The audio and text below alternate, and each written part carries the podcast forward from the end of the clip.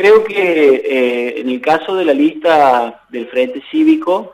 y en la cual nosotros tenemos una candidata en el lugar eh, número 4, pero además tenemos otra candidata porque hay dos personas que representan a nuestra ciudad en esta lista, como, como ser la, eh, la candidata en el cuarto lugar, que es Patricia Buena, pero también en otro lugar de la lista está Yanina Iturre, que es otra persona de nuestro grupo, de nuestro espacio político, que viene trabajando no solamente en nuestra ciudad, sino también acompañando el proyecto que encabeza el gobernador. Y creo que la gente, este, el principal motivo por el cual deberían acompañar, creo que es por, por la cantidad de cosas que se están haciendo en nuestra ciudad, pero sobre todo, y como dice el gobernador, por lo que se va a venir porque me parece que lo que lo que se hizo o lo que se está haciendo creo que está a la vista y que la gente lo sabe y que sobre eso no hay que hablar tanto, pero sí hablar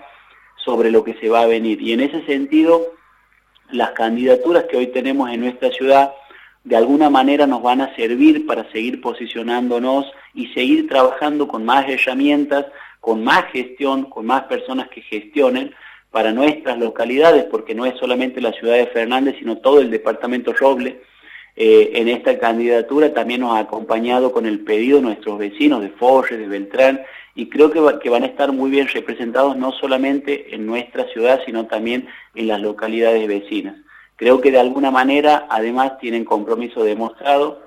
eh, con todo lo que representa el Frente Cívico en la provincia, con la transformación que se ha experimentado en los últimos años, pero creo que sobre todo, y, repitiendo lo que decía minutos atrás, creo que hay que trabajar para, por lo que va a venir y, en ese sentido creo que las chicas que hoy representan a nuestra ciudad son personas jóvenes con muchísimo compromiso y sobre todo con muchas, con muchas ganas de hacer cosas, que creo que es lo más importante, porque en definitiva todo lo que no sea gestionar y hacer para nuestras ciudades